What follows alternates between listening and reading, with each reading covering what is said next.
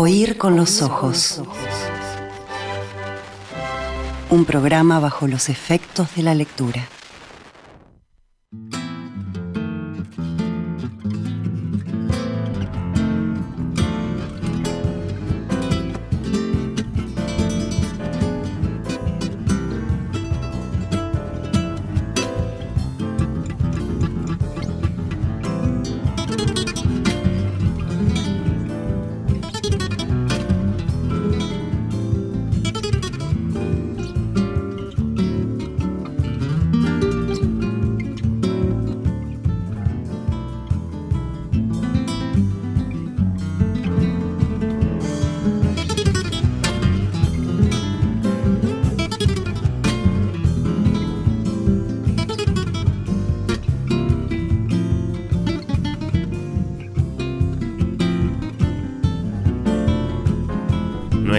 Invitado literario del programa de hoy es el escritor Sebastián Miguel Conde, Montevideo 1979, ganador del primer premio en el concurso Juan Carlos Sonetti de 2022 en categoría narrativa por su novela En el cuerpo de quién. En precioso volumen ahora publicado eh, sí, en este 2023 por Criatura Editora. Sebastián, bienvenido, gracias Muchas por estar acá. Gracias, gracias por invitarme. Este, y nada, es un placer. Novela esta que se sigue de otra, que algunos de ustedes eh, recordarán, conocen, Nadie está muerto mucho tiempo, también publicada por Criatura, de manera no del todo convencional, se sigue esta de la otra, tiene su audacia eso, ¿por qué no? ¿Cómo es, eh, antes que nada, Sebastián, la, Dialogan. la- la historia de la continuidad va, entre los dos libros? La continuidad de la búsqueda de Adrián, podríamos decir. Ahí va, es en realidad el universo de Adrián, ¿no? Es un, un libro que dialoga con el anterior. Es independiente, si alguien no leyó el anterior va a agarrar este libro y lo va a entender, y si no quiere leer este y quiere leer el anterior también están, son una unidad terminada, cada uno. Pero no surgen en el primer libro, en realidad Adrián surge en un cuento que Está es... antes es- todavía. exacto, que aparece en el libro que se llama La raíz de la furia, que es el narrador de quien le da, del cuento que le da título al libro. Después de ahí, yo, yo a mí lo que me pasó en ese momento fue que cuando yo escribo ese cuento, yo quería escribir una novela enorme, larguísima. Y me di cuenta que me faltaba, me faltaba técnica, me faltaba conocimiento, me faltaba un montón de cosas. Estamos hablando que yo era bastante chico cuando escribo este, es- ese primer cuento. Y quedó pendiente la estructura de esa novela enorme que yo tenía ganas de, de escribir sobre la búsqueda de Adrián. ¿Y por qué era tan grande Porque ese, ese impulso, esa idea? ¿no? porque era, mu- era mucha cosa para decir, había mucha cosa para contar y había muchos idiomas diferentes que yo quería usar o, o- o géneros a los que me quería acercar. Por ejemplo, en el primer libro hay una, un acercamiento a lo que es el realismo sucio y capaz que hasta realismo mágico y una mezcla ahí media uruguaya o media, media local, no sé si uruguaya, media local o rioplatense sobre, este, sobre ese género. Este está más acercado a lo ominoso, más cerca de lo ominoso o del terror, de alguna manera. Este, había como un montón de cosas que yo quería trabajar Todo a partir de una desaparición, podríamos resumir. todo a partir de un personaje. Porque en realidad lo que, lo que. A mí lo que me pasa con Adrián es que yo lo que quería hacer era contar. Voy a empezar antes. Sí. Yo cuando me voy con, me voy con 19, 20 años me voy a Buenos Aires, sin un mango. Sin un mango, sin un mango. Ese vos, Sebastián. Yo, Sebastián Miesco. Sí. Me voy a Buenos Aires sin un mango y me pasa de que empezó a trabajar lo que conocía. Yo trabajaba de barman acá desde los 14 años. Trabajaba en whiskerías, trabajaba en, en- en lugares relativamente sórdidos. ¿Qué hago? Busco lo mismo allá. Y me encuentro en esa primera juventud entre Uruguay y Buenos Aires, que duró hasta los 26 años que me volví, con un montonazo de personas, por ejemplo, prostitutas, prostitutos, drogadictos, drogadictas, este, actores porno, actrices porno, un mundo que a- me encuentro con el estereotipo. La travesti, la mujer que ahora se dice mujer trans, pero en ese momento era la travesti, la realidad que vivía esa travesti. Me encuentro con un montón de gente que cuando nosotros nos encontramos en la calle identificamos un estereotipo y nos manejamos con ese estereotipo en la, en la vida, porque nosotros ordenamos en nuestra mente. No digo esté mal, digo que es como una característica. Este, yo ah, cuando pienso en un médico pienso en determinadas características que tiene un médico, cuando pienso en un abogado lo mismo, cuando pienso en una prostituta lo mismo. ¿Qué me pasó a mí? Es que yo me encuentro con el atrás de ese estereotipo. Y me encuentro que había un montón de historias y un montón de cosas muy luminosas para contar y muy oscuras también. A partir de eso, yo construyo a Adrián, que es este personaje que en realidad en principio era una suerte de alter ego mío y después este, sigue su camino, porque después Adrián es actor porno y yo nunca fui actor porno, por ejemplo. Nadie me hubiera pagado lo que yo pretendía cobrar. Entonces, lo que terminó pasando es que ese personaje se convierte en personaje, pero cuenta todas esas cosas que yo tenía ganas de contar. Y eran mucha cantidad y quería usar muchos idiomas distintos. Por eso empiezo con este, un cuento. Sigue una primera novela, va por una segunda, se en una obra de teatro también, en dos obras de teatro en realidad. Una que es El oro de los monos, que está en cartel hasta ahora del primero de septiembre, este, y otra que aparece en el primer libro también, que es La loca de los jueves, que es una obra de teatro que se hizo en 2019, que la, dirigió Sebastián Cardoso.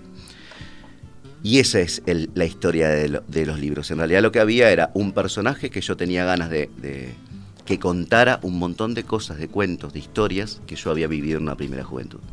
El libro, a su vez, una vez publicado, eh, eh, el, claro, el, que, conocíamos, decía yo, ¿no? Si nadie está muerto mucho tiempo, más allá de que antes mm. está el cuento dentro de un volumen de cuentos en el que ya tenemos a, eh, a Adrián.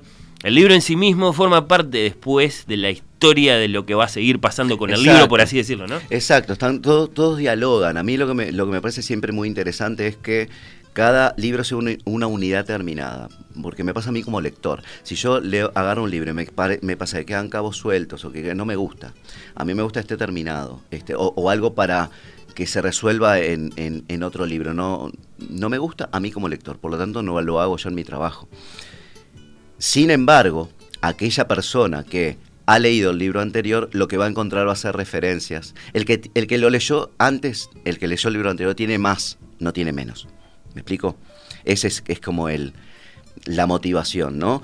Hay una unidad determinada, pero si leíste el libro anterior o lees el libro este, anterior después, vas a identificar personajes, referencias. Porque la, búsqueda de Adrián eh, continúa. Queda claro que hay una especie como de cifra o de cosa apretada, concentrada, que tiene que ver con todo eso que vos querías volcar en lo que, en lo que escribías después. Capaz que hay alguna clase de metáfora o de símbolo en la búsqueda de Adrián. Y no lo sé, en principio no, en principio no está pensado así. Lo que pasa es que el lector va, a hacer con ese libro lo que quiera. ¿A Lonetti lo mandaste con seudónimo femenino? Lo mandé con seudónimo eh, este, femenino. ¿En el cuerpo de quién? ¿Por qué? Porque quien. El seudónimo femenino se llama Julia Morris, que es la persona que recopila los datos. O sea, este narrador no es un narrador confiable. Quien recopila los datos, o sea, quien escribe este libro, no es el narrador, pero quien lo escribe, quien junta todos los datos del narrador, es Julia Morris, es un personaje.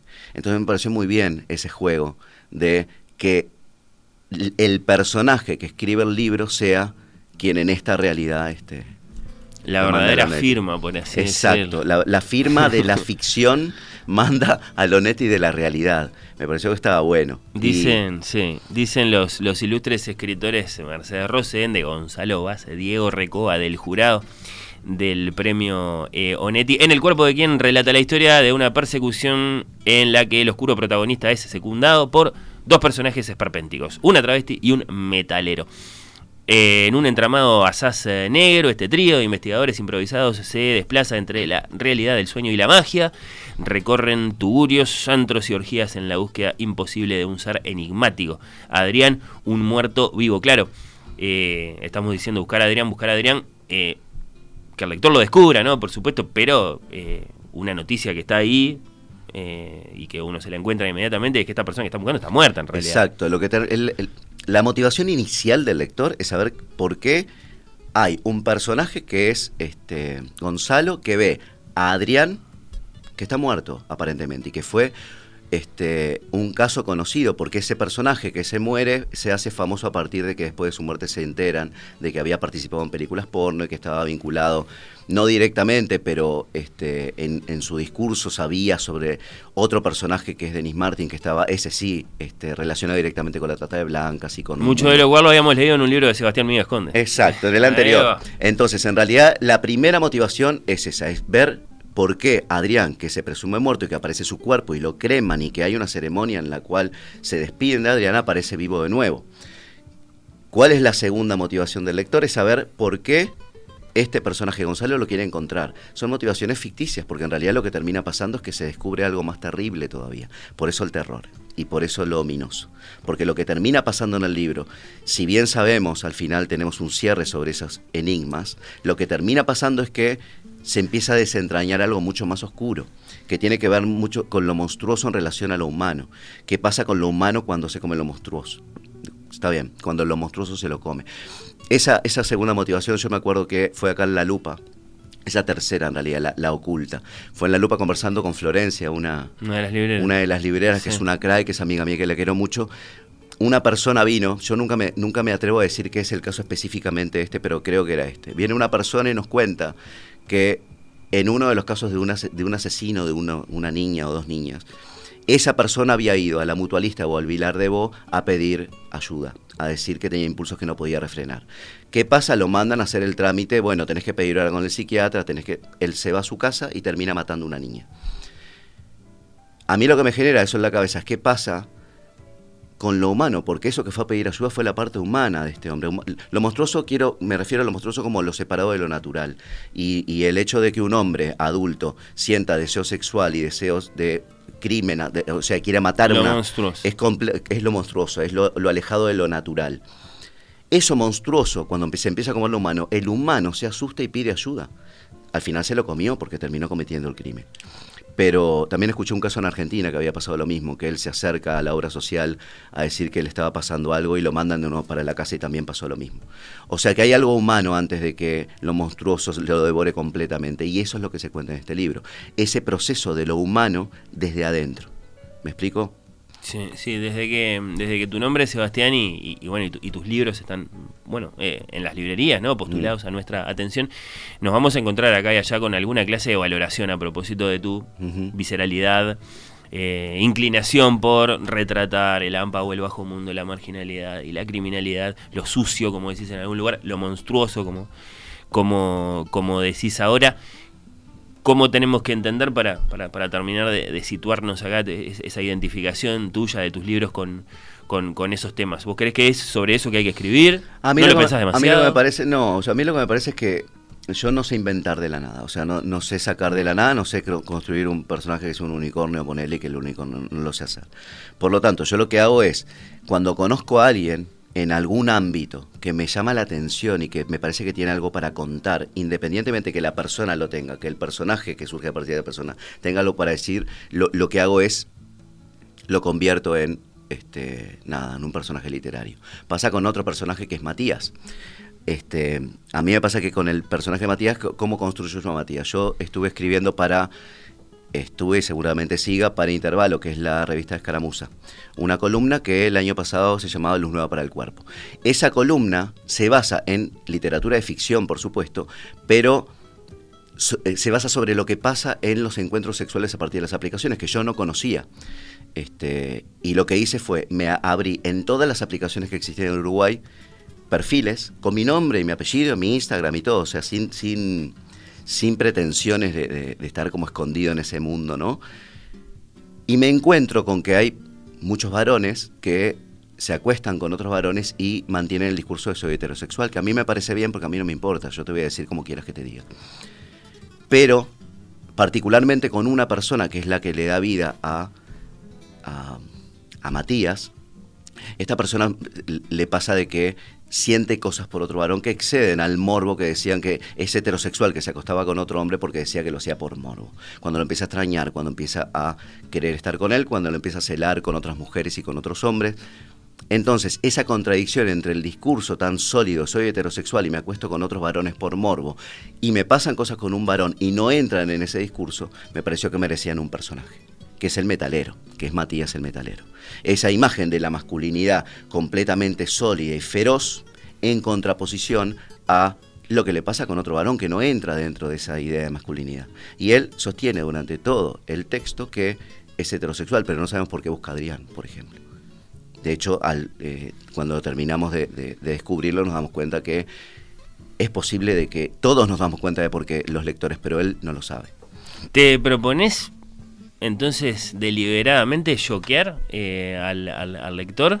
A mí, eh, te, te revisás a vos mismo a veces en, tu inclinación por... A mí lo que me parece es que... Transgredir. Sí, hay, hay, un tema técnico, sin duda, en el cual, por ejemplo, yo sí pienso cuál es el enganche del lector, porque a mí me gusta que la historia sea entretenida, por ejemplo. Cuando yo me, parece que la literatura uruguaya una, una cosa que tuvo durante mucho tiempo es que estaba desvinculada del entretenimiento. Creo que hay dos tipos de literatura a, grandes rasgos. Una que tiene como la palabra como fin en sí mismo, que está divino, está divino que exista, y otra que es la palabra al servicio de una historia. A mí me gusta la segunda, la palabra al servicio de la historia. Y para eso tiene que haber elementos técnicos relacionados con el enganche que tenga el lector. Por ejemplo, este libro aparece con una imagen fuertísima que es un hombre que existe al suicidio de su madre.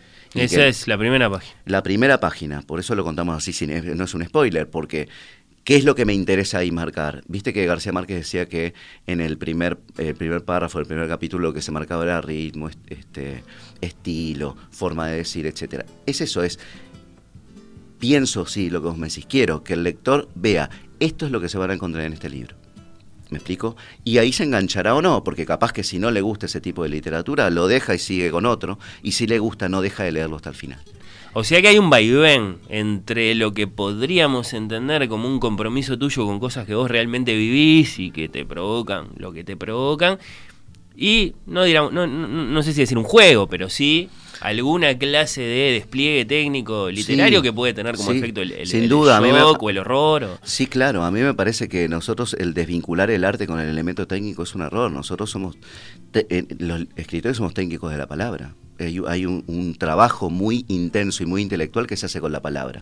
Por eso hay que defender mucho la profesionalización del arte. Pero y después la literatura tiene o debería tener, según tu mirada, alguna clase de responsabilidad social. El que te escucha bueno, eh, desarrollar a propósito de los temas o de los personajes que, te interesan, capaz que se lo pregunta, ¿no? Si, con, tu novela, por ejemplo, estás deliberadamente diciendo algo sobre cómo es la realidad cuando nos, alejamos un poco del centro. sí, a mí me parece que el artista tiene que tener una responsabilidad social. No importa cuál. Este, porque el arte es un elemento que va directamente al, a lo más íntimo del individuo. Entonces sí creo que el artista tiene que tener una responsabilidad social y una postura política. Aunque la postura política del artista en algún momento sea yo no quiero tomar partido ni por un lado ni por el otro en lo político.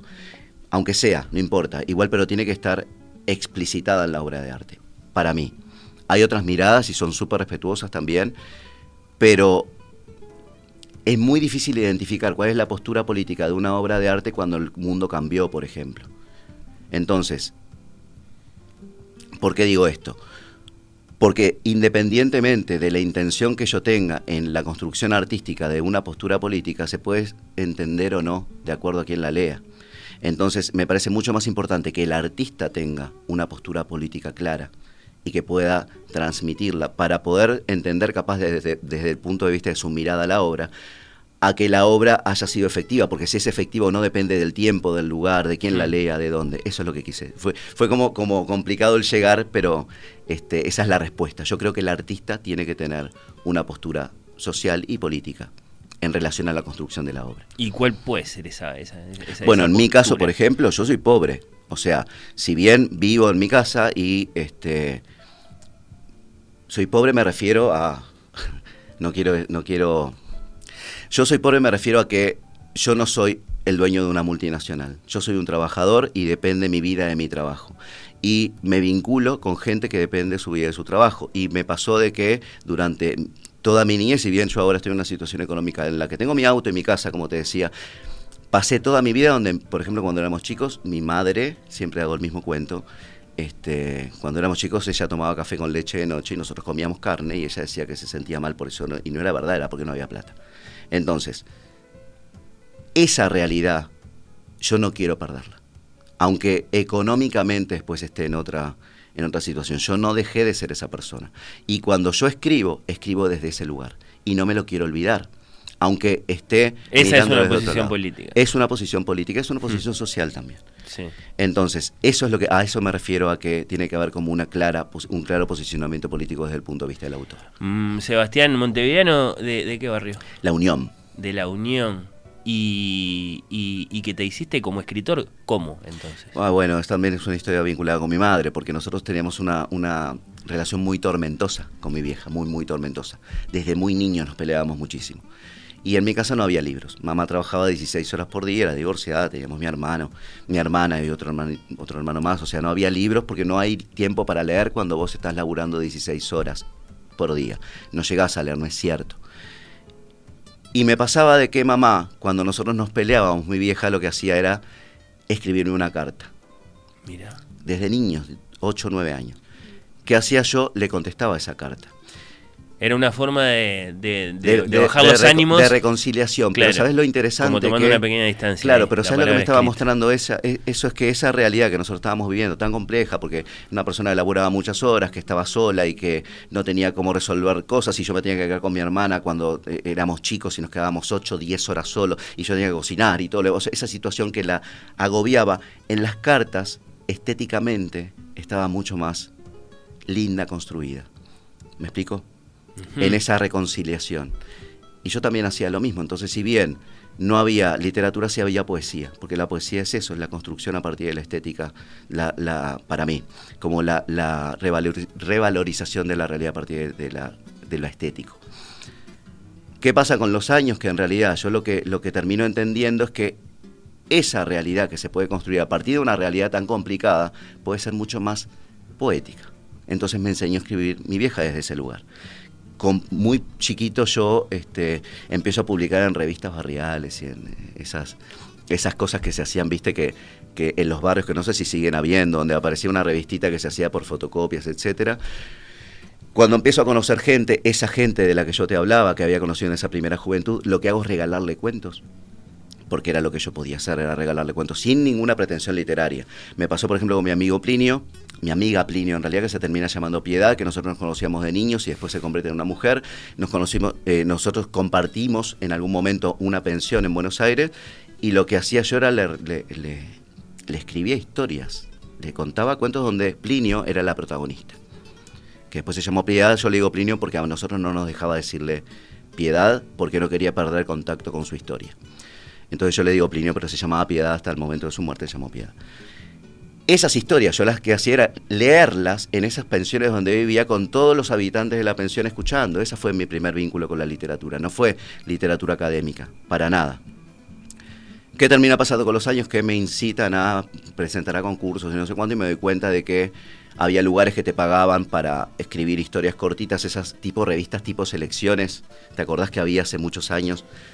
No, me imagino cuál puede haber sido la, revista en la que en la que caíste vos. Nosotros, yo había, hasta, había una página que se llamaba Letralía y ah. esa página lo que hacía era, te eh, ponía como, era una página de contactos para, literarios y había uno particularmente que te compraba historias y después salían anónimas. Pero encontré, entré desde ese lugar. ¿Y a Criatura cómo llegaste? A Criatura llego porque en 2014 este, consigo una mención en el Oneti. Bien. Y me estaban como tenía un montón de amigos que me estaban como, como hinchando las pelotas con el tema de que tenés que publicar y tenés que publicar y yo lo veía como completamente lejos. Lo mando a Criatura, que aparte fue una entrevista tremenda con Julia, que siempre cuento la misma entrevista. Julia Ortiz. Julia Ortiz, que aparte Julia Morris es un homenaje a Julia Ortiz. Que, he dicho explícitamente. Sí, sí, que, que, he dicho porque yo el primero se lo quise dedicar y ella me dijo, no, porque me da vergüenza, déjate de joder, ¿para qué me vas a publicar? No lo hagas. Soy la editora, no puedo ser la dedicataria. Claro, no, pues no me haga, no, porque no quiero. Y a mí me quedó siempre que nunca había este registro escrito de mi agradecimiento para con Julia. La primera entrevista con Julia fue terrible porque yo le mandé el texto ella me dice, vamos a encontrarnos, bueno, mañana a las 3 de la tarde, ponerle, yo llegué tarde, estaba lloviendo, estaba todo mojado. Quise hacer un chiste y ella es muy seria. Yo me imaginaba que me iba a encontrar con una editora como Carmen Barcels, como grande, de rulos, mayor, perlas, y me encuentro con Julia, que era una estupenda, una cra, bellísima y le quise hacer un chiste y me acuerdo que le, dije, ay, bueno, eso mismo, pensé que iba a este, encontrarme con, con, me encuentro contigo y Julia me dice, este, no me contesta. me hace una cosa así y bueno, fue, le quise hacer dos, tres chistes al hilo y fue terrible porque no había forma. Y me fui de ahí, me prendí un cigarro, me acuerdo, le di unas monedas al que estaba, a un señor que desgarraba un violín ahí en, en la peatonal Bacacay, que estaba hasta hace relativamente poco, y me fui pensando que no, no, iban a publicar nunca ese libro, el primer libro de cuentos, y Julia el otro día me manda la, el primer médico con las ediciones, y bueno, y ahí arrancamos con Criatura. Claro, eso eh, es significativo porque, bueno, eh, significaba que, que, una editorial que iba a poner tu libro en todas las librerías y iba a apostar por vos. Y que yo no iba a pensar nunca que iba a pasar, que una... Eh, para mí la literatura uruguaya estaba lejos de eso que yo contaba, de putas, travestis, este actores porno, actrices porno, drogadictos, drogadictas, locos, ¿verdad? Y sin embargo no, pasó que sí y, fue divino. La literatura uruguaya estaba lejos, decís, bueno. En eh, un momento, igual la, eh, eh, era, me faltaba conocimiento también, porque existía Escarlar, existía también Daniel Mella, o sea, existían algunas cosas que a las que yo no tenía acceso porque no conocía. Poleri, ¿no? Poleri también. Sí, sí, cómo no. Sebastián, sos profesor de, literatura. ¿Cómo, vivís eso? ¿Qué, qué, Doy clases de literatura. Sí, ¿y qué decís de la, de la digamos, de, eso, de la importancia que puede tener la, educación? Bueno, ahora hay un tema que es importante ahora en relación a la educación con una reforma espantosa que se ha hecho en este último tiempo, en la cual, por ejemplo, pasan cosas como que se ha bajado la cantidad de horas de filosofía, por ejemplo. A mí me parece que la literatura, la filosofía, las humanidades en realidad lo que hacen es ayudarte a pensar. En un momento, una de las preguntas que yo hago, por ejemplo, en clase es ¿para qué sirve la literatura? Y está bien la contestación para nada, porque no tiene por qué servir para nada. Hacer el amor, si usamos condón, tampoco sirve para nada, más que para dar placer físico. La literatura da placer de otro tipo. Entonces es igual de importante que hacer el amor cuando no tiene un fin reproductivo. Sin embargo, creo que tiene un fin determinado en, lo cognitivo este, la literatura, porque igual que la filosofía, porque genera cogniciones que no genera otra cosa y que se pueden aplicar para lo que sea. Hace poco yo había leído, había escuchado una, no sé qué, creo que era una docente, no sé por lo escuché por las redes sociales, que decía que era importante que la formación de secundaria sea general para que después, en este mundo en el cual se está cambiando todo el tiempo la necesidad de un profesional específico en un área, la empresa o, la misma persona se pueda profesionalizar en algo particular. ¿Por qué? Porque el tecnificar la educación secundaria lo que hacía era que iba a quedar rápidamente este, como descatalogado ese conocimiento. Entonces, una reforma que lleve a la construcción de un sujeto con especificaciones técnicas que van a cambiar rápidamente, no tiene sentido. Me parece que es mucho más importante el desarrollo de la posibilidad de desarrollar conocimiento. Está en debate, ¿no? En este momento, si es verdad que efectivamente los estudiantes van a tener menos, eh, por ejemplo, filosofía así en eh, secundaria que antes de la transformación. Eh, hay quien dice que sí, que efectivamente va a haber menos filosofía y por supuesto desde, desde digamos, desde los, desde, desde las autoridades de la educación se dice que no. sí, pero también pasó lo, pero también pasó lo mismo con literatura y Tenés tus dudas. Claro, pasó lo mismo con literatura, se dio la misma discusión y después pues yo cuando fui a tomar horas, había muchísimo menos. Entonces, en realidad, más allá del, debate técnico y teórico y todo lo demás, la realidad es la que marca quién tiene razón y quién no. Y la realidad es que yo voy a tomar horas en literatura y hay menos que antes. Bueno, sí. Eh, por otro lado, lo que te ha tocado vivir en el aula en, tus años dando clases, ¿te parece particularmente valioso? ¿Por qué exactamente? A mí me parece. Hablando de literatura. Hablando de literatura, particularmente, lo que me parece muy valioso es lo que se genera en el individuo, sea que va a seguir en la rama de la literatura o no. Chiquilines que, por ejemplo, van a ir por única vez en su vida al teatro porque lo lleva el profesor de literatura, por ejemplo. Se van a encontrar este, con la posibilidad de poder acceder a un arte que no tienen por qué este, que no tienen por qué no, que no tienen habitualmente acceso en su vida. Yo he tenido alumnos que jamás fueron al teatro y seguramente muchos de ellos no van a ir nunca más. No van a saber lo que es trabajar en una obra de teatro, no van a saber lo que es, eh, no van a saber lo que es, no van a tener la posibilidad a partir de la literatura de entender que cada discurso, independientemente de que en este caso tiene forma de texto en la literatura, pero todo discurso siempre tiene más de una mirada. Ese es el regalo mayor que le puede dar la literatura. Todo discurso, no importa que filosófico, político, ético, moral, siempre tiene más de una lectura. ¿Cómo entrenamos nosotros el conocer, el poder acceder a esas diferentes a, esas diferentes lecturas, a partir de la literatura, porque es eso lo que hacemos. Es, bueno, esta es la historia que nos cuenta, pero ¿qué más nos está diciendo este texto? Hmm. Bien, ese entrenamiento yo creo que lo tienen las humanidades y no lo tiene otro, otro conocimiento. Antes de despedirte, Sebastián, vuelvo un instante al libro, a los libros, ¿no? A los libros de Adrián, capaz que los podríamos mm. llamar eh, en algún punto. Tienen su parte en Buenos Aires, su parte en Argentina. Dijiste algo hace un rato, eh, me fui para allá, estuve sí, viví muchos años allá, yo quiero mucho a Argentina, ahora está muy media rota. Este, yo la quiero mucho y en realidad me pasa de que los personajes, muchos de los personajes los conocí en Buenos Aires.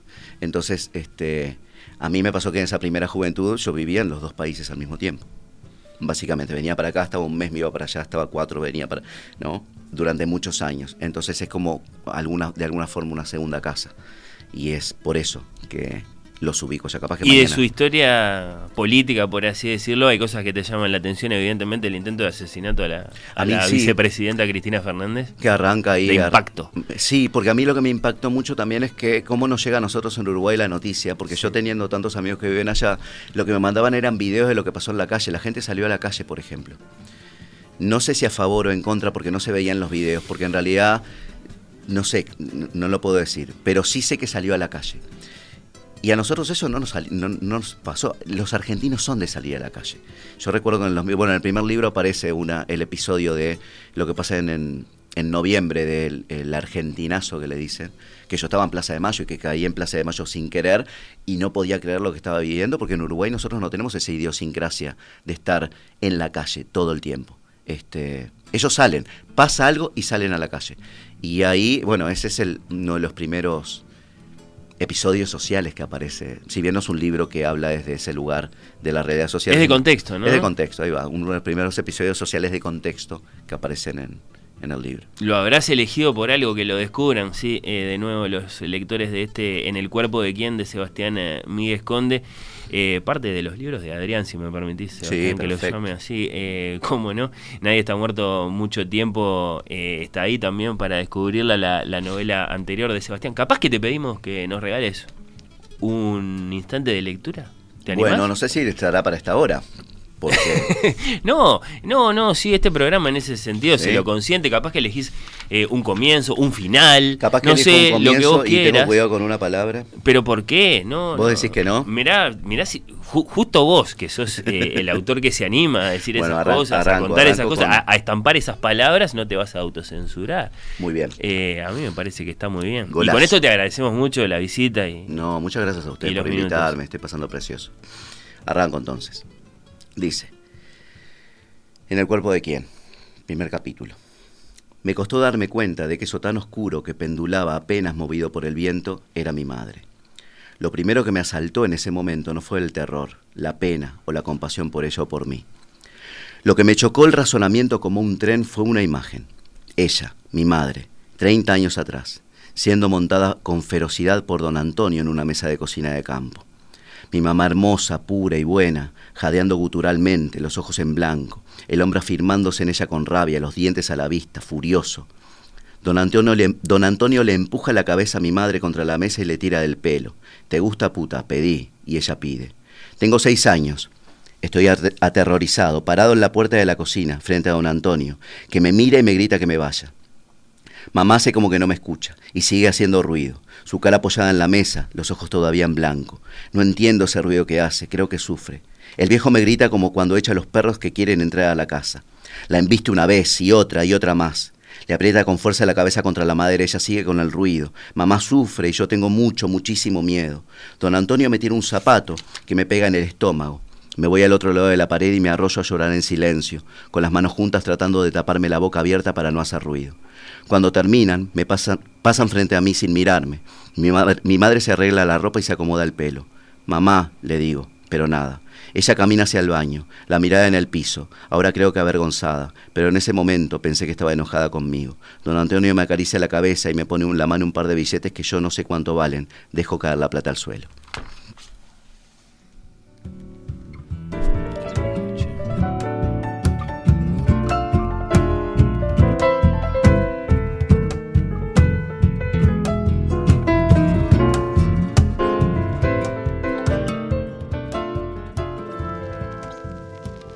Oír con los ojos.